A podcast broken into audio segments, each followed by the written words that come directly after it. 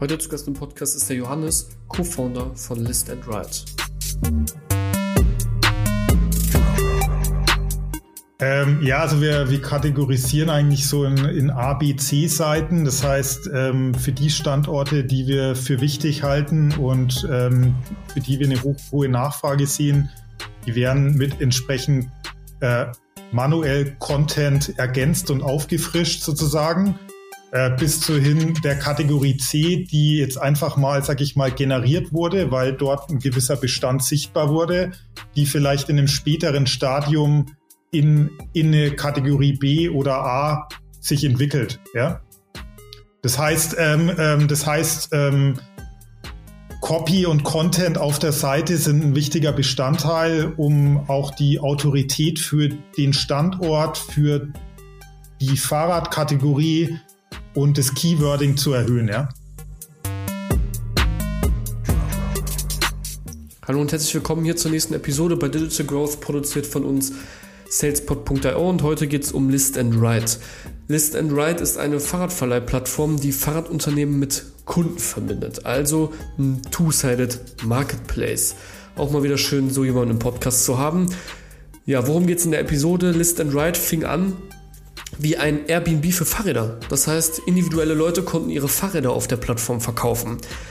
Nach jedoch echt vielen Pivots ist List and Ride jetzt an dem Punkt angekommen, wo sie zusammen mit zwei 1500 kommerziellen Anbietern in acht europäischen Ländern ca. 100.000 Rädern im B2C, äh, B2C-Modell äh, Modell bereits verliehen haben. Eine große Besonderheit dabei ist, dass aufgrund Corona List and Ride in 2020 kurz vor der Insolvenz stand.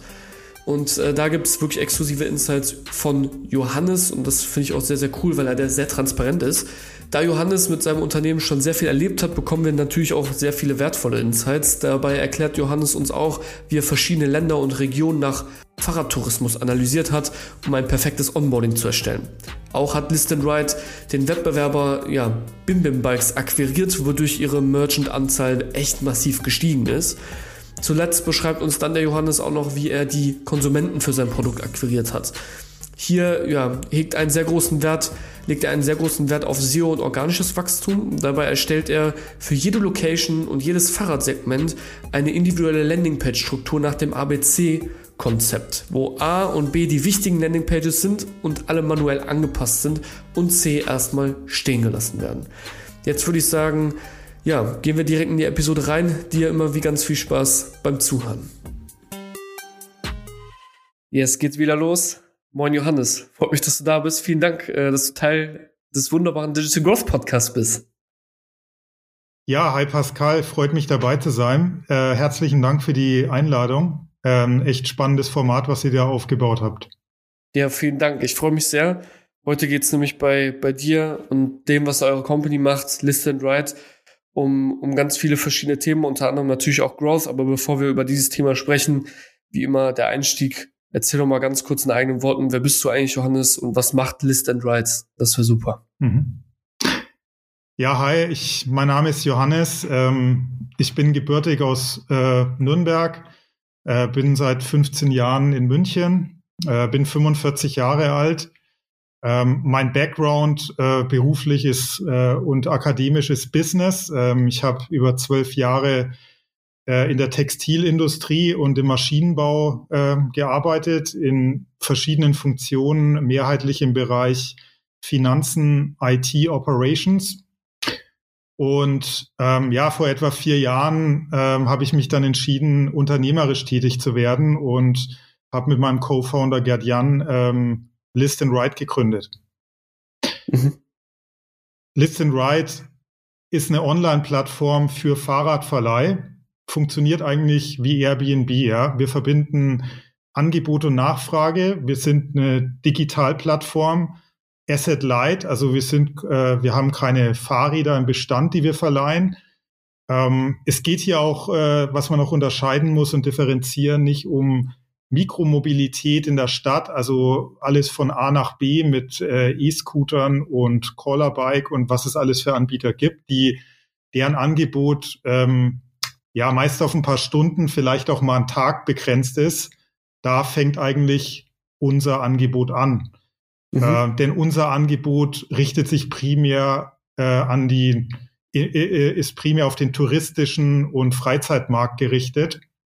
Das heißt, ähm, Radverleih auf Mallorca oder auch ähm, das passende Cargo-Bike fürs Wochenende in Berlin ähm, oder Mountainbike in den Alpen, alles das ist dabei.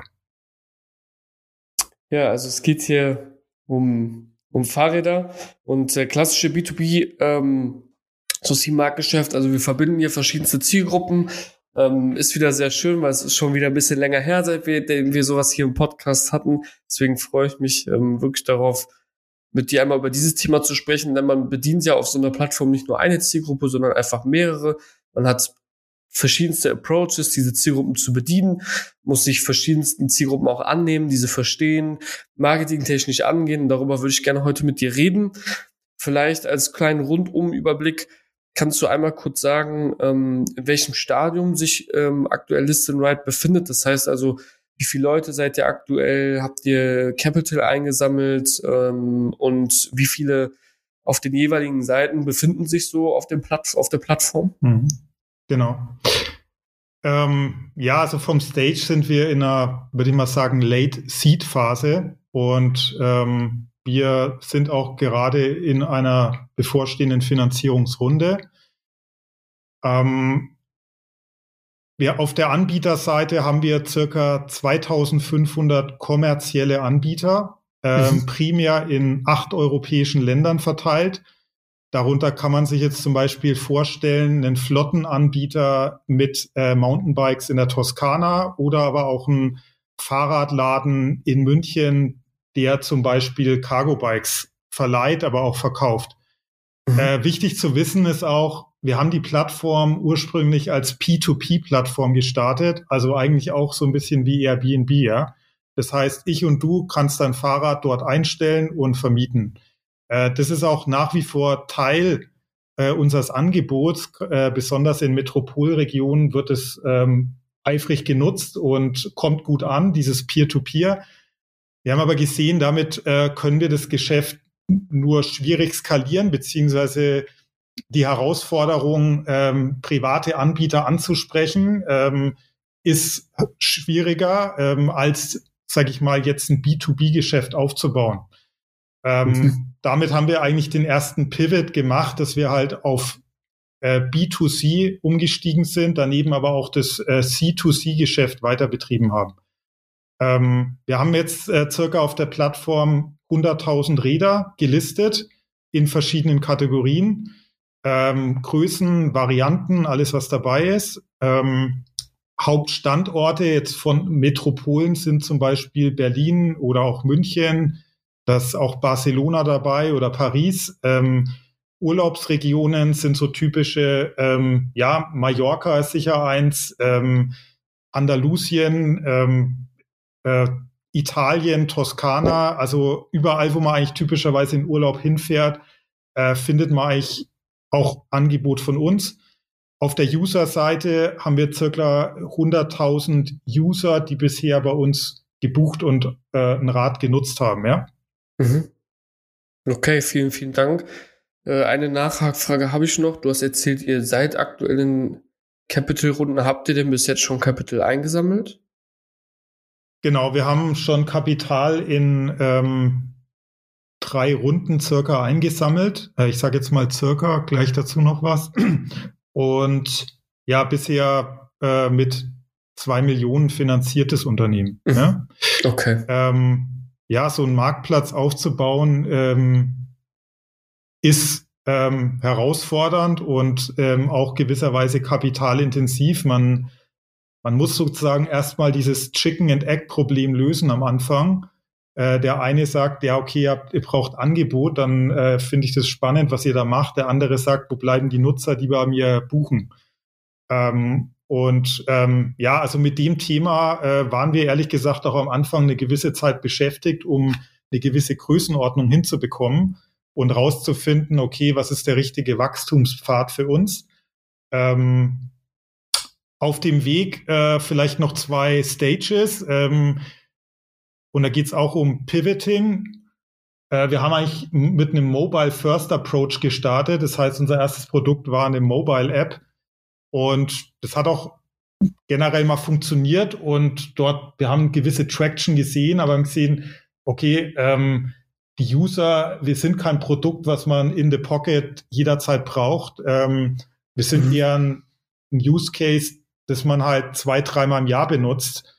Und ähm, es gibt auch gewisse Settings, die äh, für dieses Produkt gemacht werden, beim Räder hochladen und beim Buchen, die es in der Mobile-Version vielleicht auf den ersten Blick ähm, ja ein bisschen herausfordernder machen. Und wir haben dann entschieden, okay, wir gehen auf eine Desktop-Web-App und Desktop-Version. Und ähm, damit sind wir, haben wir uns eigentlich sehr gut entwickelt, ja, und haben das Thema Mobile erstmal zur Seite gestellt. Mhm. Ähm, das zweite, die zweite Herausforderung, die wir gem äh, gemeistert haben, ist, ja, wir sind, waren auf einem guten Weg und es kam Covid und äh, wie alle wissen, ähm, hat sich der, der Tourismusmarkt sozusagen von heute auf morgen auf Null gestellt. Also es ist nichts mehr passiert. Äh, wir haben sind von Stornierungen überschwemmt worden. Ähm, es gab keine neuen Buchungen. Ähm, wir hatten eigentlich einen Hard Stop und mussten zu dem Zeitpunkt auch Insolvenz anmelden und das Unternehmen neu strukturieren. Und gemeinsam mit neuen Investoren ähm, haben wir dann erst äh, Mitte 2020 neu beziehungsweise durchgestartet beziehungsweise auf dem aufgesetzt, wo wir eigentlich aufgehört hatten, ja. Okay, das muss man natürlich auch erstmal durchleben.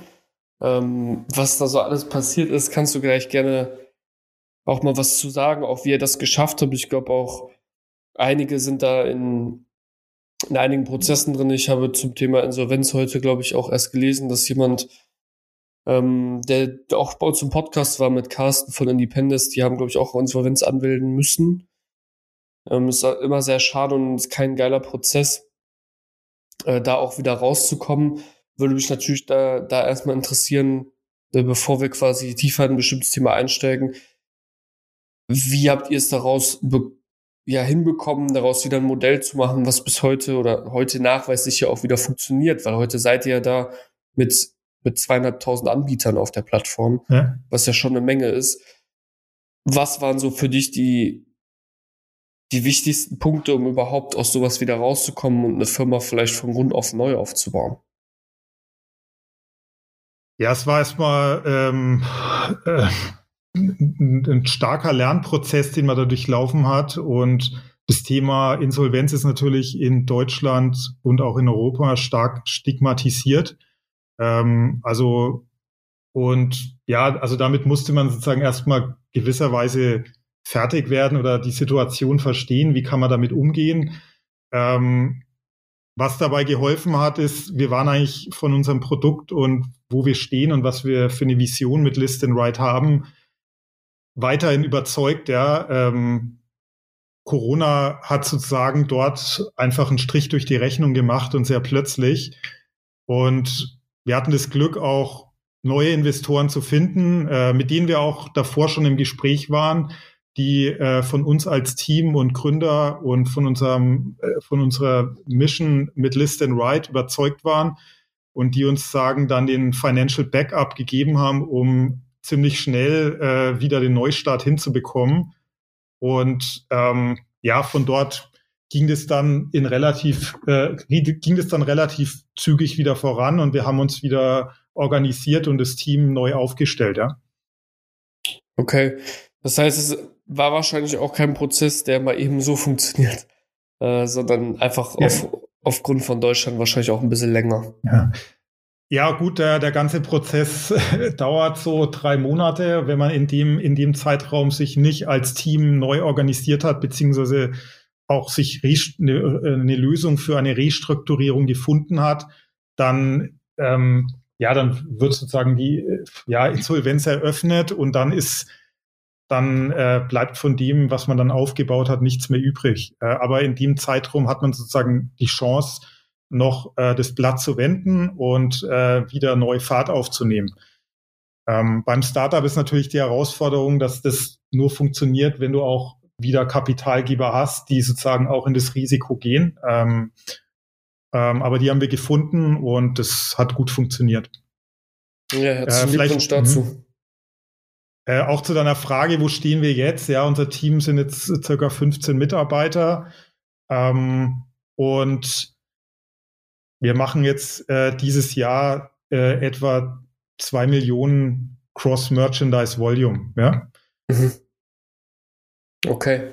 Ja, vielen Dank auch für diese Transparenz, äh, Johannes. Das, das schätze ich wirklich sehr.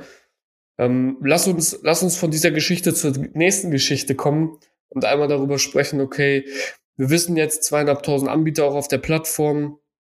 Soweit ich es richtig verstanden habe, über 100.000, die quasi auch schon Fahrräder bei euch gebucht haben. Ähm, lass uns darüber sprechen, okay, wie kommt man denn jetzt nach dieser Insolvenz zu diesem Status, dass man das wirklich wieder schafft? Was war ausschlaggebend dafür? Ich würde vielleicht erstmal mit einer Seite anfangen, bevor wir das Ganze vielleicht vermischen. Vielleicht kannst du ja einfach mal erzählen, mit welcher Seite ihr quasi angefangen habt und wo ihr vielleicht auch, um später darauf zu sprechen zu kommen, vielleicht erstmal Probleme auch hattet, weil nicht alles ist immer, funktioniert mhm. immer alles super und ist alles kunterbunt, wo ihr auch Probleme hattet. Deswegen gehe ich jetzt einfach mal in die, in die erste Phase rein und sage, wie habt ihr angefangen, Anbieter zu akquirieren? Mhm. Und wo hattet ihr gegebenenfalls auch Probleme, die ihr vielleicht über die Zukunft auch einfach jetzt mittlerweile schon gelöst habt? Mhm. Ja, so Anbieter akquirieren ist ähm, ja ein klassischer Sales-Prozess. Ähm, E-Mail, ähm, Besuche, Telefonate, ähm, das heißt Outbound Sales. Ähm, und ja, wie gesagt, am Anfang war es schwierig, diese, äh, diese Anbieter von zu überzeugen. Äh, brauchen die eine Digitallösung? Für was, äh, für was braucht man eine Plattform für Fahrradverleih? Gibt es jetzt nicht viel Vergleiche? Ähm, einen, ähm, einen Überzeugungs, äh, eine Überzeugung, die wir dort geschafft haben an den Partnern, ist, dass wir noch ein Zusatzprodukt entwickelt haben neben dem Marktplatz, äh, eine Web-Integration für deren Webseite. Ja, das heißt ein einfaches Code-Snippet, was integriert wird, äh, wodurch ähm, das ganze Angebot für den Verleih und äh, Test auch bei deren auf deren Website integriert und sichtbar buchbar ist. Ähm, und es war ein starkes Argument für viele Partner dabei zu sein, weil das Thema Digitalisierung ist in dem Bereich des Fahrradhandels und der Flottenverleiher noch nicht sehr stark fortgeschritten gewesen und auch immer noch nicht.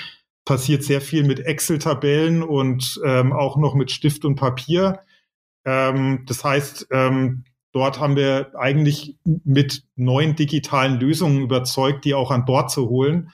Und den Vorteil, den wir auch damit hatten, ist, dass wir dadurch eigentlich den Channel zu den Consumern der einzelnen Fahrradhändler und Anbieter aktiviert haben.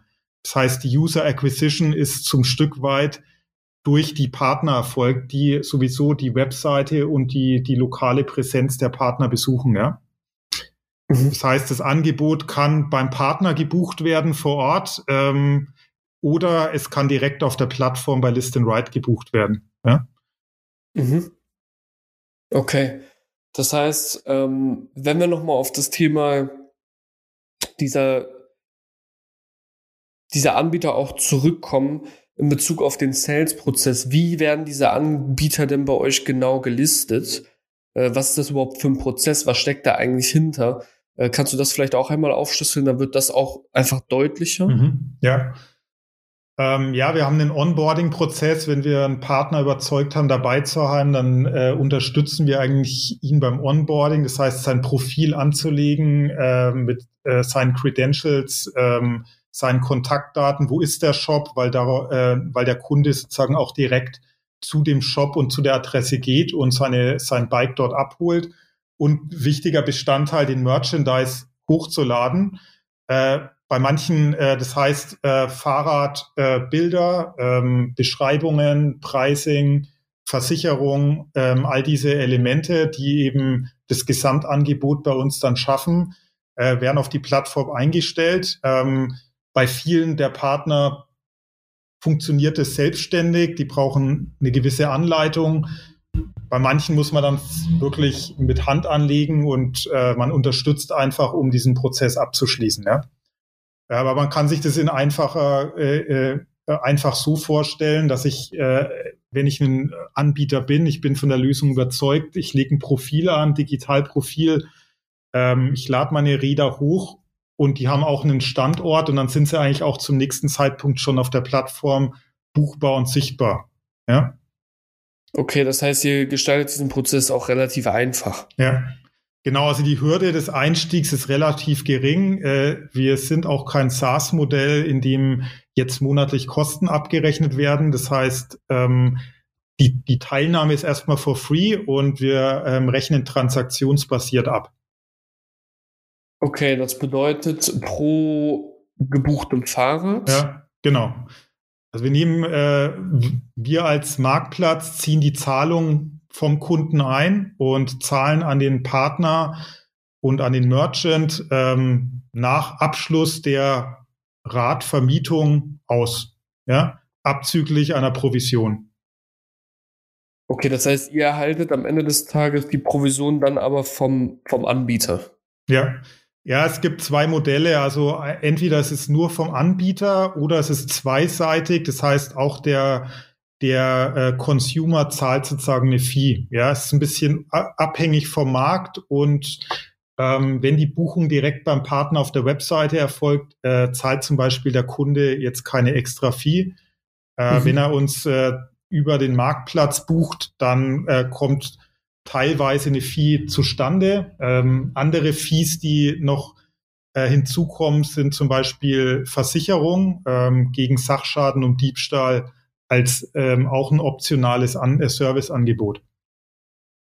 Okay, klar, das verstehe. Das heißt also am Ende die, die Endpartei, die be bezahlt einfach nur das Fahrrad und das war's dann auch. Mhm, richtig. Okay, habt ihr dafür dann auch verschiedenste Packages? Also kann ich das Ding dann am, am Tag buchen? Ähm, kann ich das für Stunden auch buchen? Ja. Also das Angebot äh, beginnt eigentlich typischerweise an, für eine Tagesmiete und der Merchant hat die Möglichkeit, verschiedene Staffel- und Rabatt, äh, Rabattierungen einzubeziehen. Äh, typischerweise ist das äh, ein Tag, ab dem zweiten Tag eine Woche. Es wird auch teilweise einen Monat gebucht. Die Durchschnittsmiete bei uns beträgt circa drei Tage im Moment mit einem AOV von 120 Euro. Mhm. Aber letztlich äh, möchten wir auch, dass das Angebot vom Partner selbst geschaffen und gemanagt wird. Äh, wir geben sicher Empfehlungen fürs Pricing zum Beispiel oder den Merchandise zu verbessern, Beschreibungen besser zu machen. Ähm, aber das liegt erstmal in der Verantwortung des Anbieters, ähm, sein Fahrradvermietangebot so zu schaffen, wie es attraktiv und wettbewerbsfähig ist. Okay, das heißt, der Kunde im Prinzip, also der Anbieter darf auch sein eigenes Portfolio ausleben, eigene, eigene Sachen dort anbieten, eigene Packages mhm. schnüren, um die am Ende des, ja, an den Kunden zu bringen. Ihr weist das Ganze halt in ein bestimmtes Rahmenfenster ein, was bei euch einfach zu euch passen muss. Habe ich verstanden?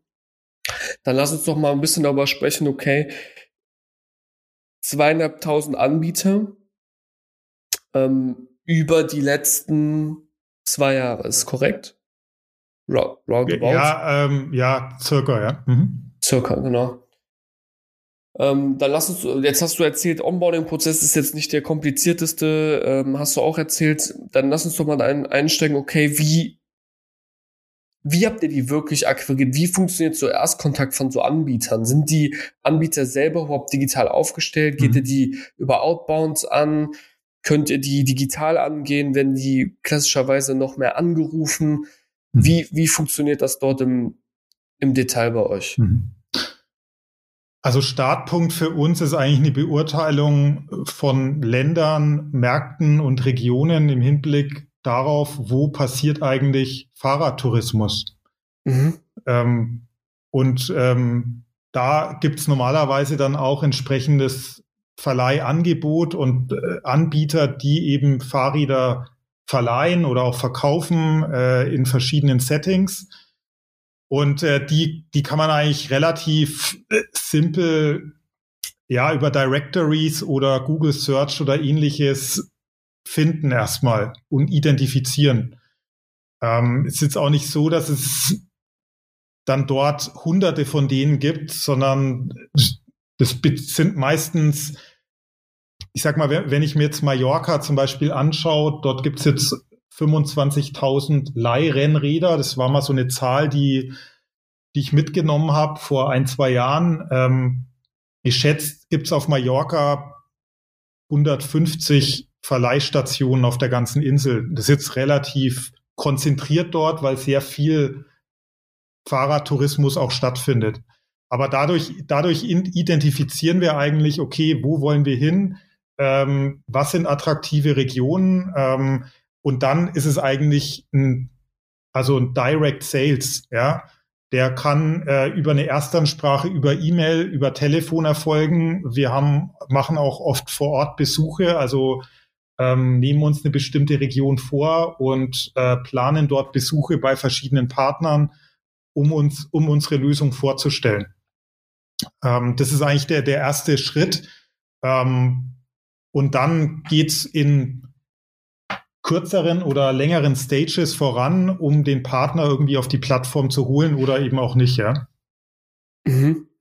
Das heißt, ihr macht sowas wie Demo-Calls. Ja, genau. Okay. Ähm, wie, was ist die Message dahinter? Also Message dahinter meine ich in Bezug darauf, wenn, ich sage jetzt nicht mal vor Ort Besuche, aber wenn ihr auf die zugeht in Form von Telefon, was, mhm. was, was ist die Hook dafür, dass jemand überhaupt sagt, ich höre mir einen Demo-Call bei mhm. euch an? Also ein Punkt ist ganz klar, wir digitalisieren das Verleihgeschäft für den Partner. Das ähm, hat an vielen Stellen noch nur begrenzt oder gar nicht stattgefunden. Und der zweite Punkt ist, wir gestalten das Verleihgeschäft mit dem Partner effizienter. Das heißt, ähm, weniger Stift und Papier, Excel-Tabellen, äh, weniger Anrufe, E-Mail-Anfragen. Das geht dann sozusagen alles automatisiert bei dem Partner ein. Der kann auf Direct Booking schalten. Das heißt, die Buchung wird direkt bei ihm ins System gespielt oder er hat einen zweistufigen Prozess. Er kriegt eine Anfrage und bestätigt die. Ähm, das vereinfacht enorm den, die Abläufe in dem Unternehmen. Und das Dritte ist, dass wir ihm äh, ja zusätzliches zusätzliche Nachfrage über den Marktplatz schaffen. Ja äh, für ja, User und äh, Nutzer bei uns auf der Plattform, die in der Region nach einem bestimmten Rat suchen und dadurch auf das Angebot des Partners aufmerksam werden. Oft ist es halt so, dass äh, diese Partner gewisserweise ja schon local, dass es da Local Heroes gibt, die auch im Ranking in Google oben dabei sind, äh, die aber auch ihr Angebot wiederum bei uns haben und wir sind ja in einer mehr oder weniger guten Position wie der Partner auch irgendwo vertreten mit List and Write. Mhm. Ähm, primär ähm, über Organic Search. Ähm, das heißt, wir versuchen in dem Segment Fahrradverleih und speziell auch in den verschiedenen Fahrradkategorien und Orten Autorität zum Thema Fahrradverleih aufzubauen über Search. Ja? Mhm. Ich meine, so bei zweieinhalbtausend äh, Companies oder Anbieter, die ja auf der Seite sind, wenn man sich das jetzt mal anguckt, man generiert irgendwie Demo-Calls, vor Ort Termine, da, da geht ja schon eine Menge Zeit drauf. Ja. Also ich frage mich dann, okay, wenn man zweieinhalbtausend Leute davon überzeugt hat, sich jetzt auf dieser Plattform zu listen, in Form von Demo-Calls, vor Ort Terminen, wie viele Leute habt ihr denn generell dann über solche Sachen überhaupt mal angegangen? Weil nur weil du den ja jetzt angehst, heißt das jetzt nicht, wenn du sagst, ich digitalisiere dein äh, solche und solche Sachen, mach dir das und das einfach über die Values, die du halt kommunizierst, dass jeder sagt, ja, ich buch mal direkt einen Call bei dir. Das heißt, das würde mich halt auch interessieren, welche von diesen Sachen ist wirklich die, die am Ende zu den meisten registrierten Kunden geführt haben? Ähm, also auf der Anbieterseite ähm, ist es aus unserer Sicht erforderlich, dass du eine direkte Geschäftsbeziehung mit dem Partner ähm, entwickelst und aufbaust und dass in dem B2B-Bereich, also Digital, äh, Digital Sales, ähm, in welcher Form auch immer, ähm, ohne persönlichen Kontakt eher schwierig ist. Ähm, vielleicht auch noch äh, ein Punkt hier hinzuzunehmen, ähm, um auch auf diese Zahl und diese Entwicklung zu kommen, haben wir 2020 auch noch einen Wettbewerber aus den Niederlanden akquiriert, der in einem ähnlichen Segment unterwegs war. Ähm, Bim Bim Bikes hieß der und die, das Merchant Network aus, von dem ist sozusagen in der List and Write Plattform aufgegangen. Okay, ja, erstmal vielen Dank, Johannes, für die, für die Information. Ich würde das einmal ganz kurz zusammenfassen für die, für die Anbieterseite der Fahrräder. Ihr seid also hingegangen, habt einen klassischen Sales-Zyklus gehabt in Form von Demo-Codes vor Ort, Termine gemacht, um den Leuten das quasi einmal vorzustellen. Geschäftsmäßig verdient ihr an den verdient, ja, vermittelten Fahrrädern und nehmt euch davon eine Provision. Und wie habt ihr diese Leute erreicht? Wie habt ihr die Leute quasi ongeboardet? Ihr habt klassischen Sales gemacht, habt Outbounds gemacht, habt telefoniert und habt über eine Value Proposition quasi kommuniziert, was ihr den Leuten bieten könnt und habt darüber einfach gut Sales generiert und über Jahre mit dem Aufkauf eines ja, anderen Wettbewerbers dann einfach dieses Ziel erreicht und seid dann heute bei zweieinhalbtausend ähm, Anbietern. Ist das mhm. so zusammengefasst von mir einmal ganz kurz korrekt? Ja, danke, Pascal. Ja, ist gut zusammengefasst. Okay, sehr gut. Dann äh, würde ich die eine Seite einmal kurz abschließen, denn äh, bei einem Two-Sided Marketplace fehlt natürlich auch noch die andere Seite. Und das ist ähm, die Seite, die am Ende des Tages natürlich auch die Fahrräder bucht. Das geht ohne die andere Seite nicht. Da würde ich einmal zu sprechen drauf kommen. Du hast gesagt am Anfang des Podcasts, über 100.000 Fahrräder habt ihr quasi schon ähm, vermittelt, glaube ich, vermittelt heißt äh, wurden bereits bei euch gebucht. Da stellt sich mir natürlich jetzt die Frage, okay, wenn man Anbieter hat und die können ihre Fahrräder anbieten, wie sieht das in Bezug auf Growth in Form von Leuten, die aktiv auf der Plattform Fahrräder buchen, denn dort aus? Was habt ihr vielleicht erstmal im Allgemeinen, bevor wir tiefer in diese äh, Themen eintauchen, die du uns jetzt nennen wirst, was habt ihr dort wirklich gemacht, um auf dieser Seite Wachstum zu erzeugen? Mhm. Ja, also auf der Consumer-Seite gibt's eigentlich drei Kanäle, die wir, auf die wir uns fokussieren. Das eine ist Direct Sales hin zum Merchant. Äh, ich hatte vorgangs schon zu dem, der Web-Integration bei den Partnern gesprochen. Das heißt, der Partner kriegt eine, äh, eine Webshop und direkt Buchungslösung bei sich auf der eigenen Webseite. Wir nutzen sozusagen den lokalen Traffic, der durch den Partner äh, mit seiner Autorität lokal generiert wird. Ähm, mhm. Und jeder, jeder User, der dort ein Rad bucht, macht sozusagen auch ein Sign-up bei uns auf der Plattform und okay. gehört sozusagen dann zur Community. Der zweite Punkt ist ähm, Referral, ähm, nicht Consumer to Consumer, sondern Referral zu B2B-Industry-Partnern. Äh, das sind bei uns Fahrradmarken. Also zum Beispiel Canyon ist äh, eine zu nennen oder VanMoof. Ähm, für die Marken äh, stellen wir, die primär Direct-to-Consumer-Marken sind, Fahrräder, Testfahrräder und Mietfahrräder auf der Plattform bereit. Die Marke hat ein Interesse, dass ihre Kunden ähm, und Interessenten diese Fahrräder einfach äh, testen können und die Räder zugänglich gemacht werden. Und das schaffen wir mit List and Ride. Wir haben ein Netzwerk aus circa 20 Partnern in der Dachregion, äh, bei denen Testräder von verschiedenen Marken bereitstehen, die auch bei uns auf der Plattform gelistet sind und die hin zu den Fahrradmarken verlinkt sind, die für dieses Angebot wiederum äh, ja, ähm, Werbung ähm, schalten in verschiedene Richtungen, ähm, das Angebot auf ihren Kanälen kommunizieren. Dritter Punkt, und es ist wohl der wichtigste, ist Organic Traffic. Ähm, wir haben die Plattform so aufgebaut, dass wir mit über SEO ähm, lokale Autorität für das Thema Fahrradverleih in verschiedenen Fahrradkategorien schaffen. Das funktioniert so als Beispiel. Wir entwickeln einen neuen Standort, ich sag mal äh, München.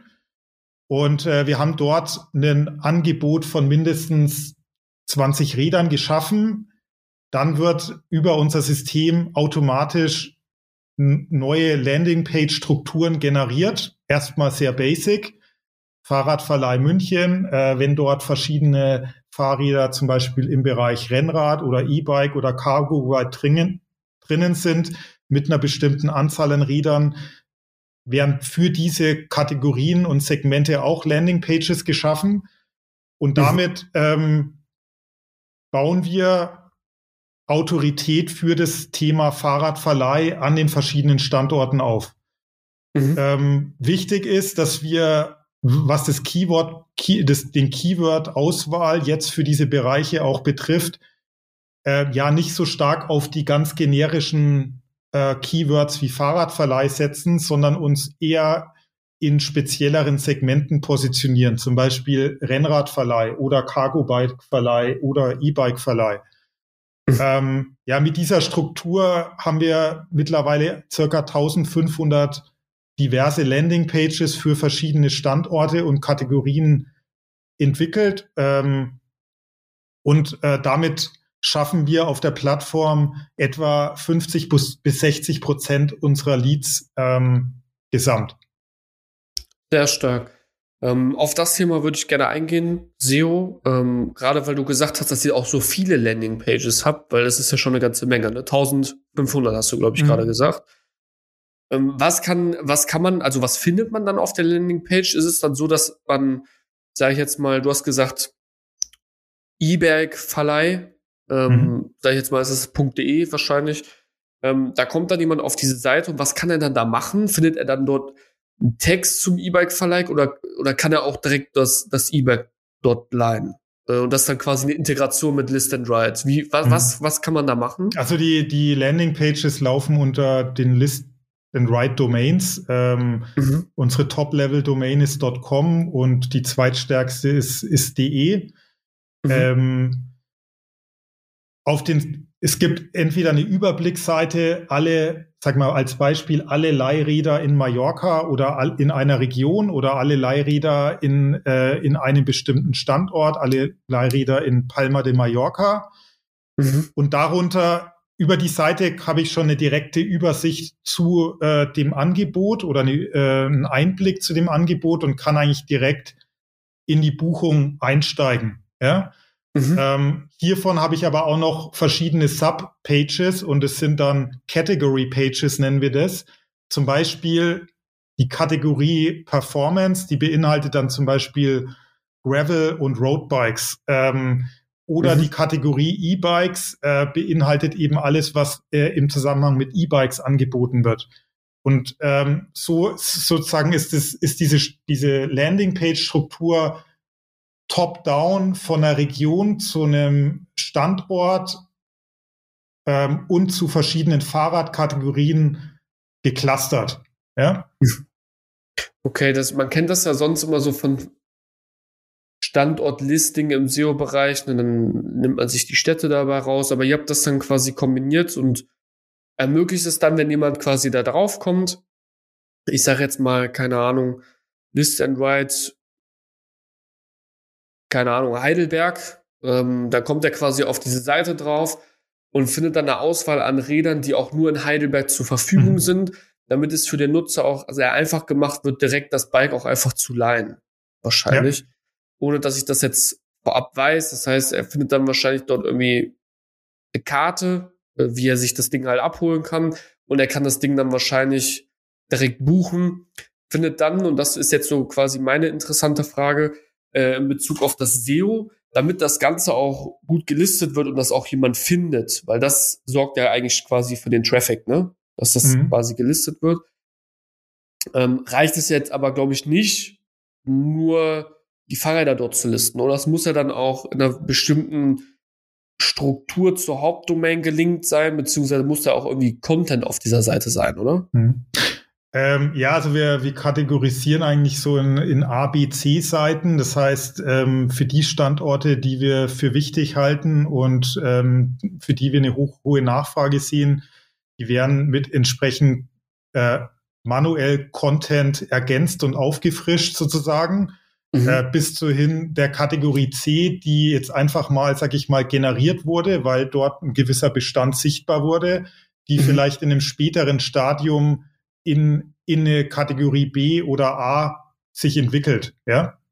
Okay. Das heißt, heißt ähm, ähm, das heißt, ähm, Copy und Content auf der Seite sind ein wichtiger Bestandteil, um auch die Autorität für den Standort, für die Fahrradkategorie und das Keywording zu erhöhen, ja. Okay, gibt es denn dann ein bestimmtes Schema?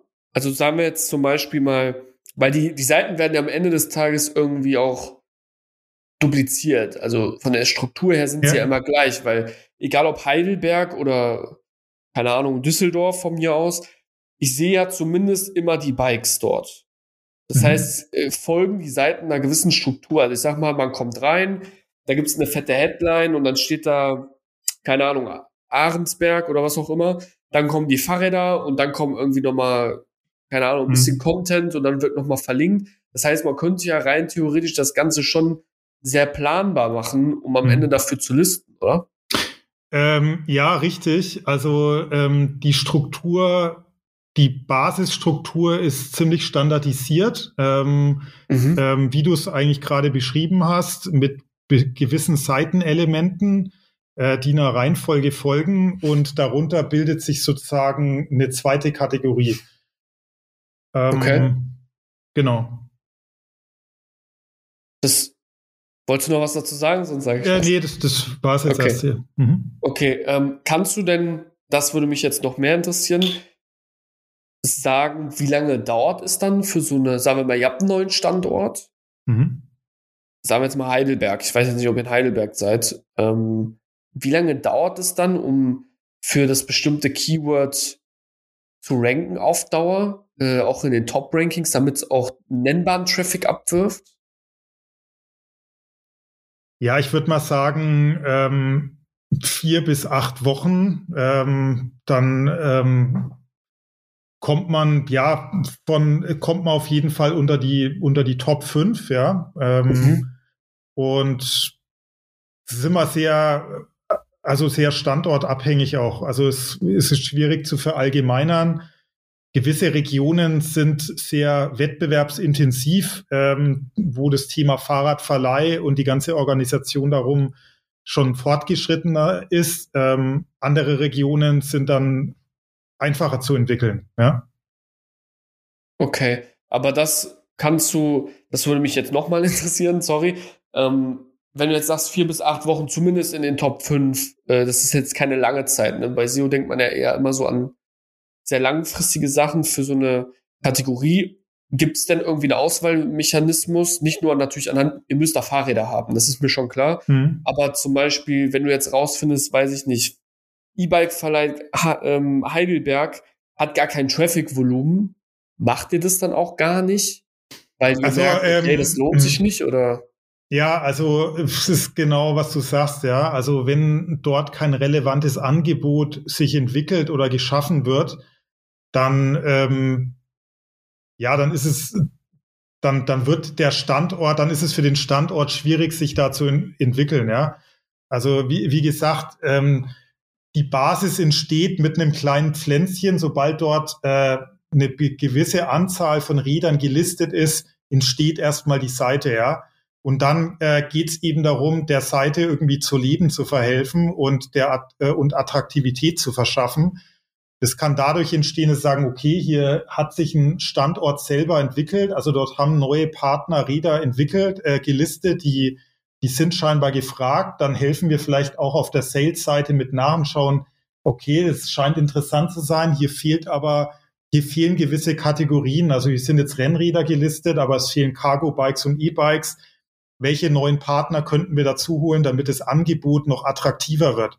Das ist das, der Merchandise. Äh, der wird nochmal ergänzt dann um das Thema Content. Also was kann ich für spezifische standortgenaue Informationen auf die Seite bringen, äh, damit, ähm, damit die Seite äh, eine höhere Relevanz hat und Autorität in dem Segment schafft, ja.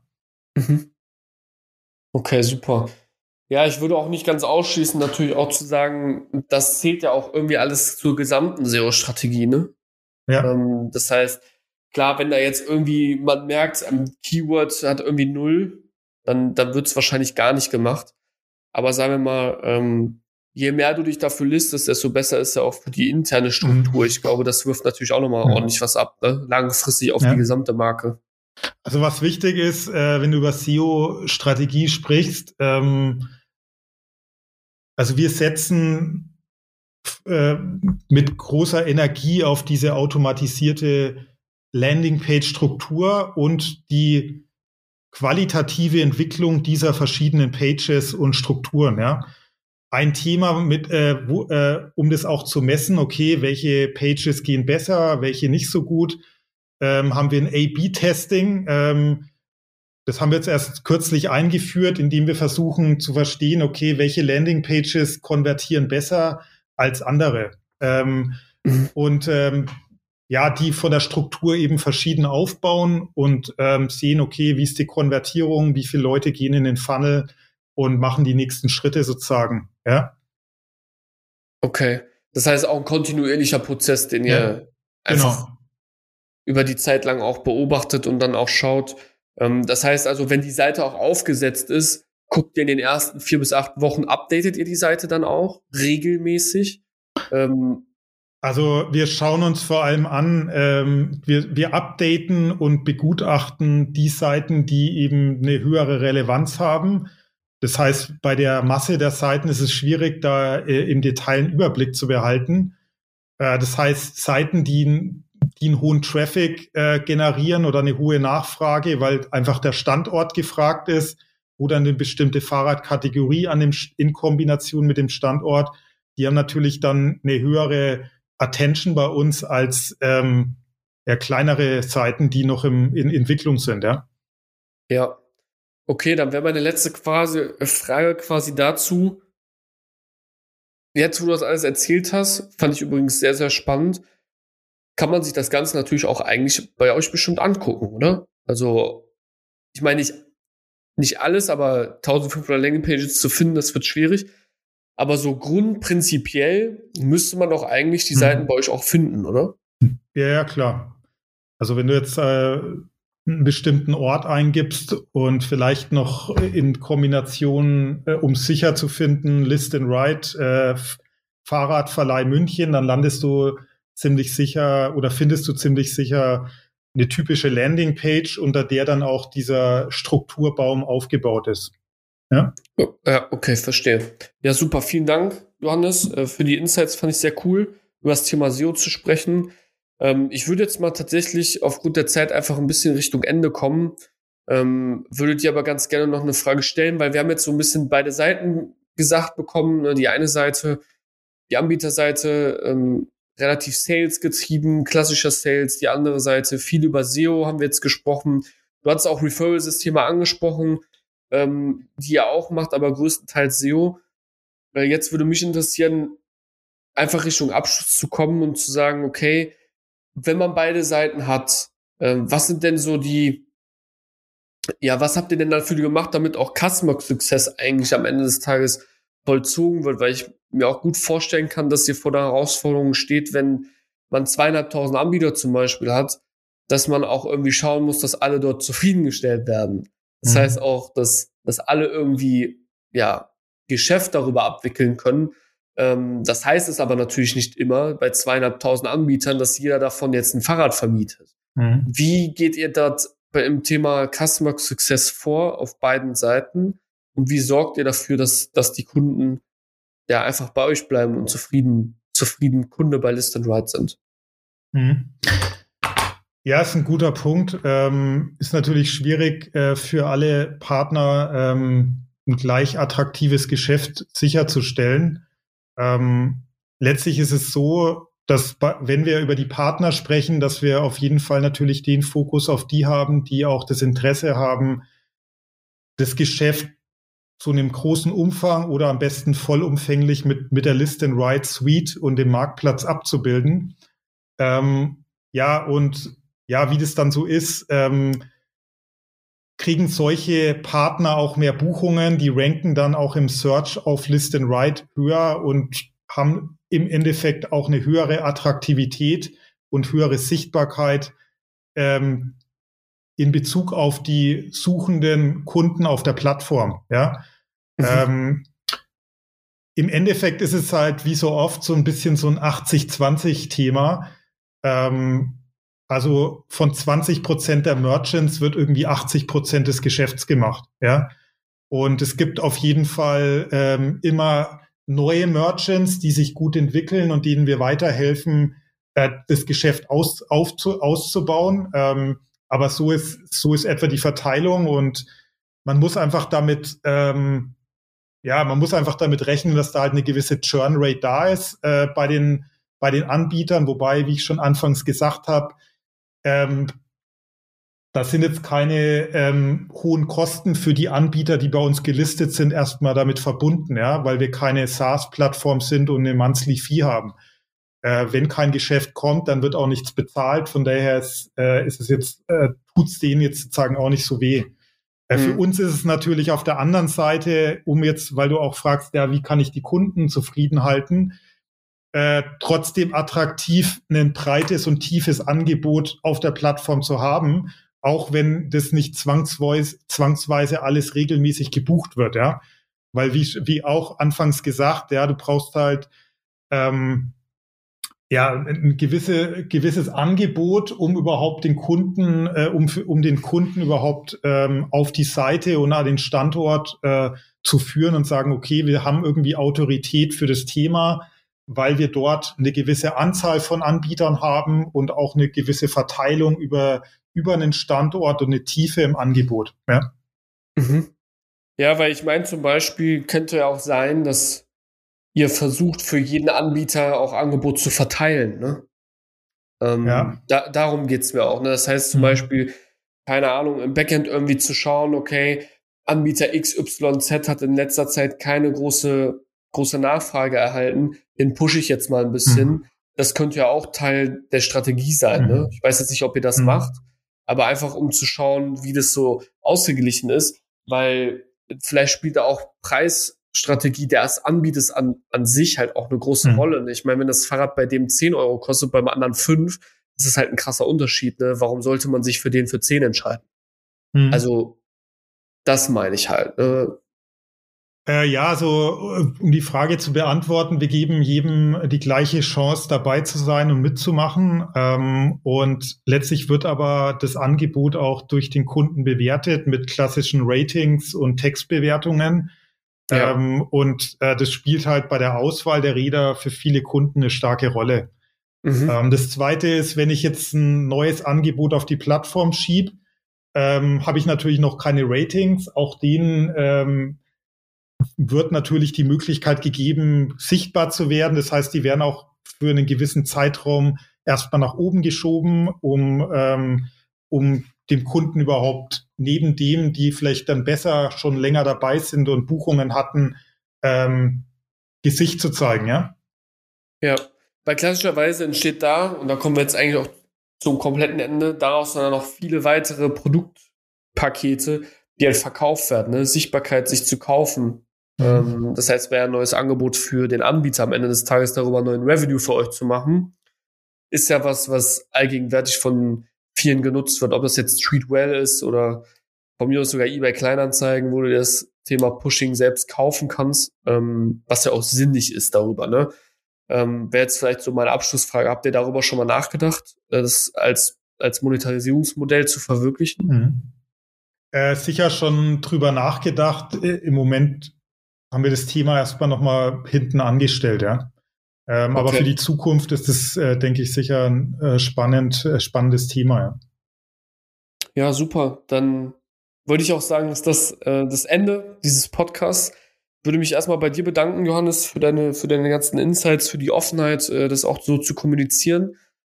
Ähm, würde natürlich sagen, falls da draußen jemand ist, der in Kontakt mit Johannes treten will oder natürlich auch Interesse an einem Fahrradverleih hat, da sollte er das über List and Ride tun. Man findet alle Links dazu in den Show Notes.